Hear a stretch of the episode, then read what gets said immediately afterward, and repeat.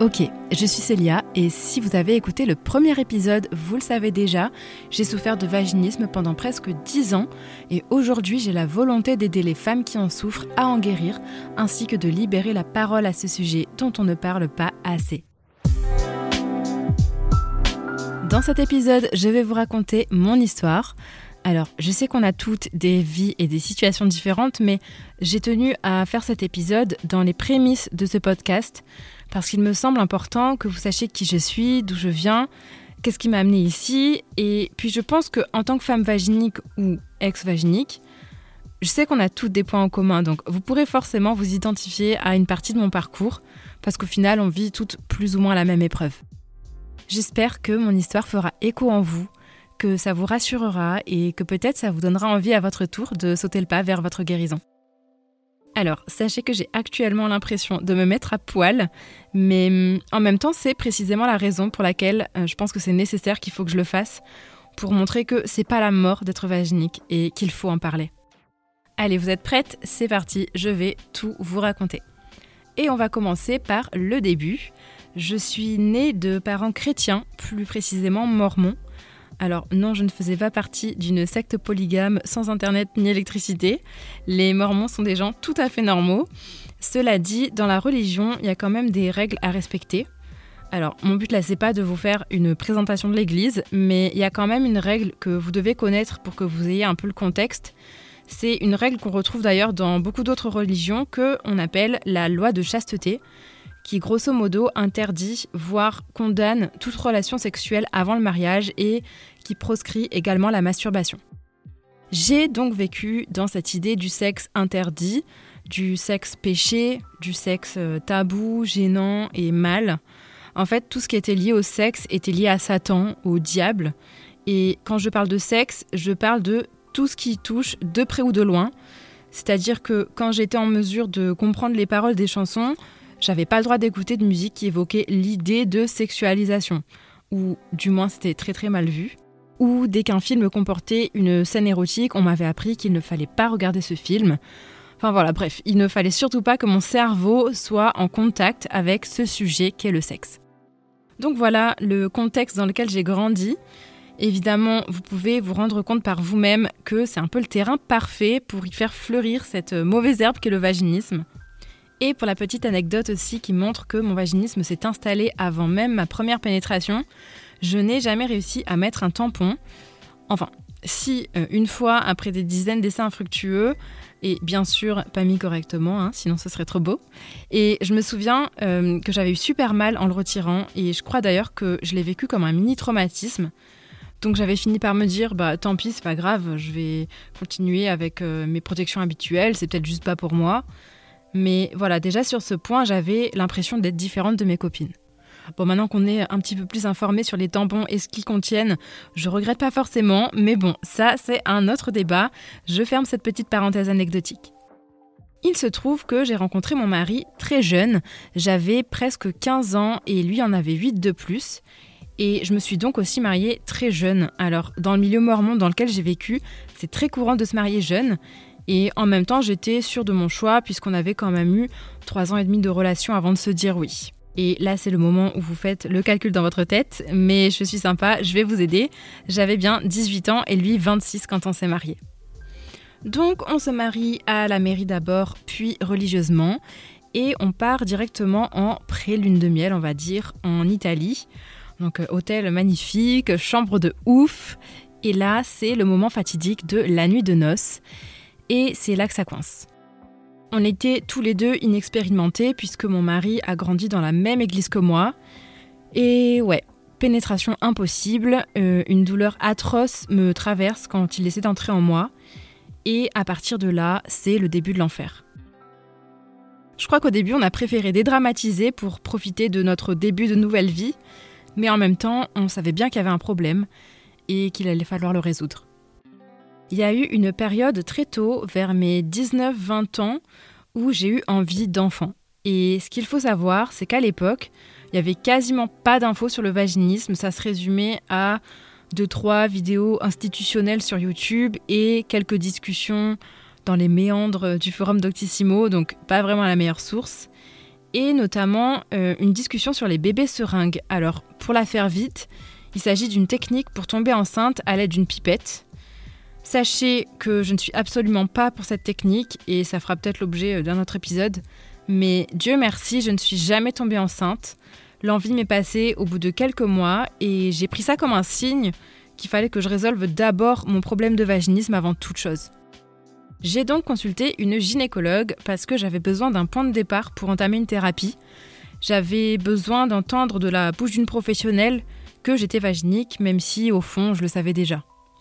Donc le moment de la consultation arrive et euh, sans me demander si j'étais d'accord pour qu'elle m'ausculte, elle m'a invité à m'installer sur la chaise, pieds dans les étriers.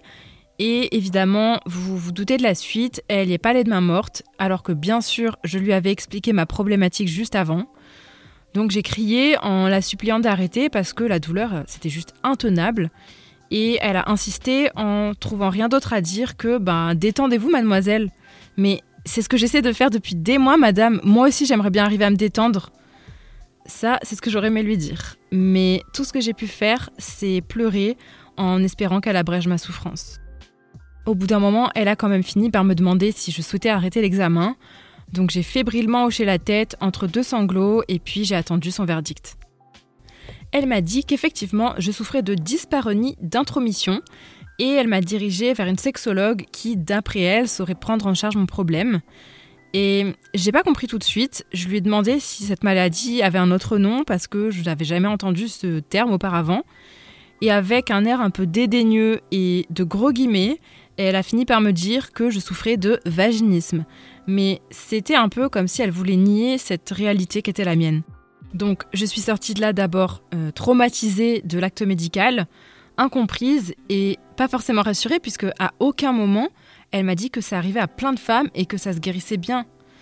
Mais d'un autre côté, bah, j'étais un peu soulagée quelque part parce que enfin j'allais pouvoir démarrer mon processus de guérison.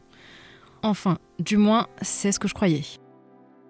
J'ai donc pris rendez-vous avec cette fameuse sexologue lors de ce premier rendez-vous, je lui ai raconté mon histoire avec ce background de religion et de sexe interdit avant le mariage.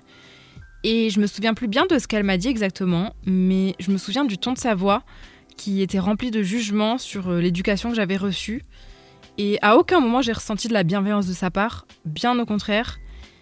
Et je me suis longtemps demandé, mais comment des professionnels qui sont spécialisés dans les problématiques sexuelles peuvent réaliser leur consultation de cette manière? Enfin, bref, j'ai préféré en arrêter là et je l'ai plus jamais revu après ce premier rendez-vous. Par la suite, j'ai quand même pas baissé les bras.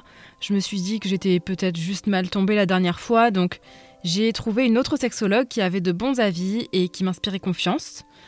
Et la séance s'est très bien passée, hein. elle était très gentille, très rassurante, mais les conseils qu'elle m'a donnés restaient un petit peu en surface et j'avais pas envie de payer 50 balles la séance pour qu'on me dise juste prenez du temps sur les préliminaires, variez les plaisirs, parce que c'était pas ça le problème. En fait, même avec toute la bienveillance du monde, j'ai compris qu'elle ne pourrait pas m'aider parce que non seulement elle connaissait pas particulièrement bien le sujet du vaginisme, et puis elle n'était pas passée par là, donc elle pouvait pas me comprendre, elle pouvait pas comprendre ce qui se passait dans ma tête ni dans mon corps.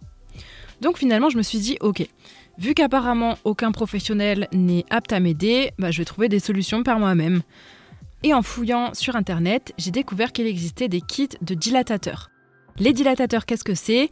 Ce sont comme des cylindres de différentes tailles qu'on peut insérer dans le vagin pour s'habituer petit à petit à avoir une présence à l'intérieur de nous et en même temps à apprendre à gérer les contractions de notre périnée.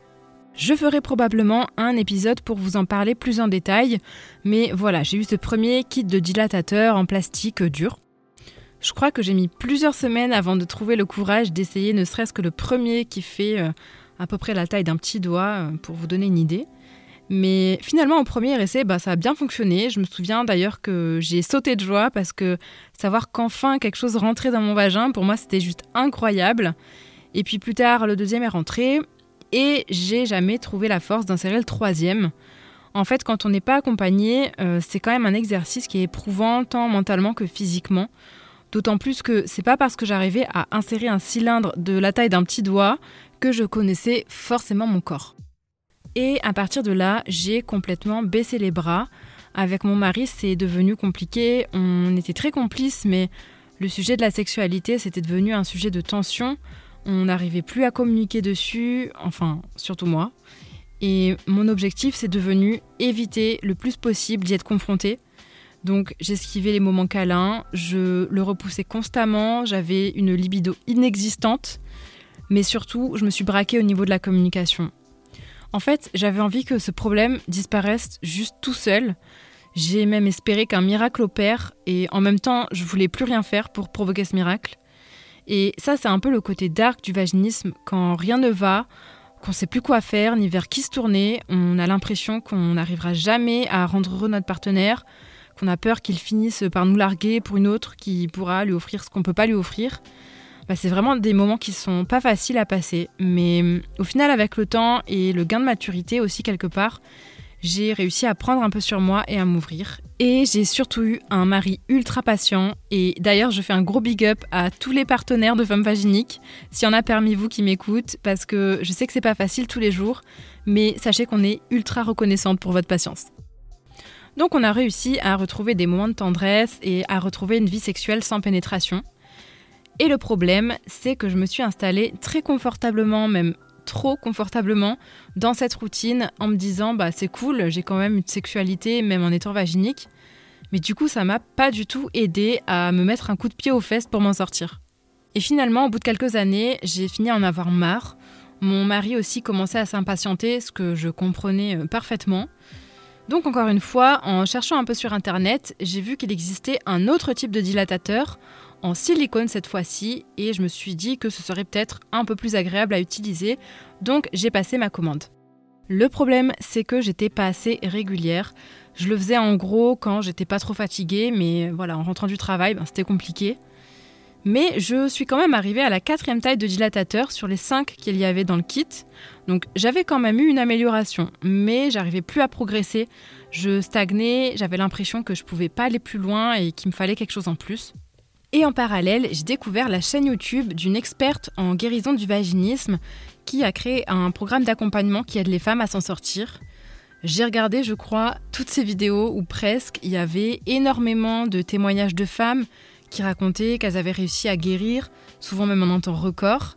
Et ça m'a donné beaucoup d'espoir parce que jusqu'à présent, j'avais pas eu l'impression que beaucoup de femmes arrivaient à trouver de réelles solutions qui fonctionnent.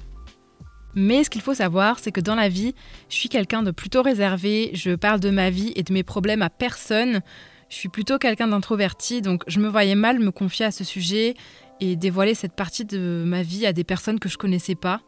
Et puis 2021 est arrivé, on allait fêter nos 10 ans de mariage en novembre avec mon mari et il était hors de question pour moi que je sois toujours vaginique à ce moment-là, c'était juste pas envisageable. Je me voyais pas organiser un voyage de ouf pour fêter ça et au final ne pas pouvoir nous offrir la chose qui nous manquait, pour moi, ça n'avait pas de sens. Par chance, avec le Covid, je suis passée en chômage partiel une troisième fois. Et j'appelle ça de la chance parce que je me suis dit que c'était le moment ou jamais. Donc j'ai pris mon courage à deux mains, j'ai passé l'appel diagnostic pour intégrer ce fameux programme. Et voilà, après dix ans de galère, je voyais enfin le bout du tunnel. Et à partir de là, en deux mois et demi, j'ai réussi à avoir ma première pénétration sans douleur. Je vous laisse imaginer l'émotion quand j'ai été enfin libérée de ce poids après presque dix ans à le traîner euh, comme un boulet de 3 tonnes sur mes épaules. Et me voilà aujourd'hui à poil devant vous en vous disant que ça y est, je l'ai fait, je suis guérie et épanouie, plus forte et plus puissante que jamais et que rien n'est jamais perdu, que c'est jamais trop tard et que ça peut être votre tour si vous le décidez. C'est donc la fin de cet épisode. Je vous invite à venir me rejoindre sur Instagram at CeliaR&Co et à me contacter si vous avez la moindre question. Laissez-moi aussi un avis pour me faire savoir que vous appréciez le podcast, ça me fera vraiment plaisir de vous lire. Et je vous mets également le lien du programme que j'ai suivi qui m'a aidé à guérir si jamais vous voulez jeter un coup d'œil par vous-même. Je vous mets ça dans la description. En attendant, n'oubliez pas que tout arrive pour une raison et on se retrouve dans un prochain épisode. Prends ta vie en main, fais honneur à ton vagin. Abonne-toi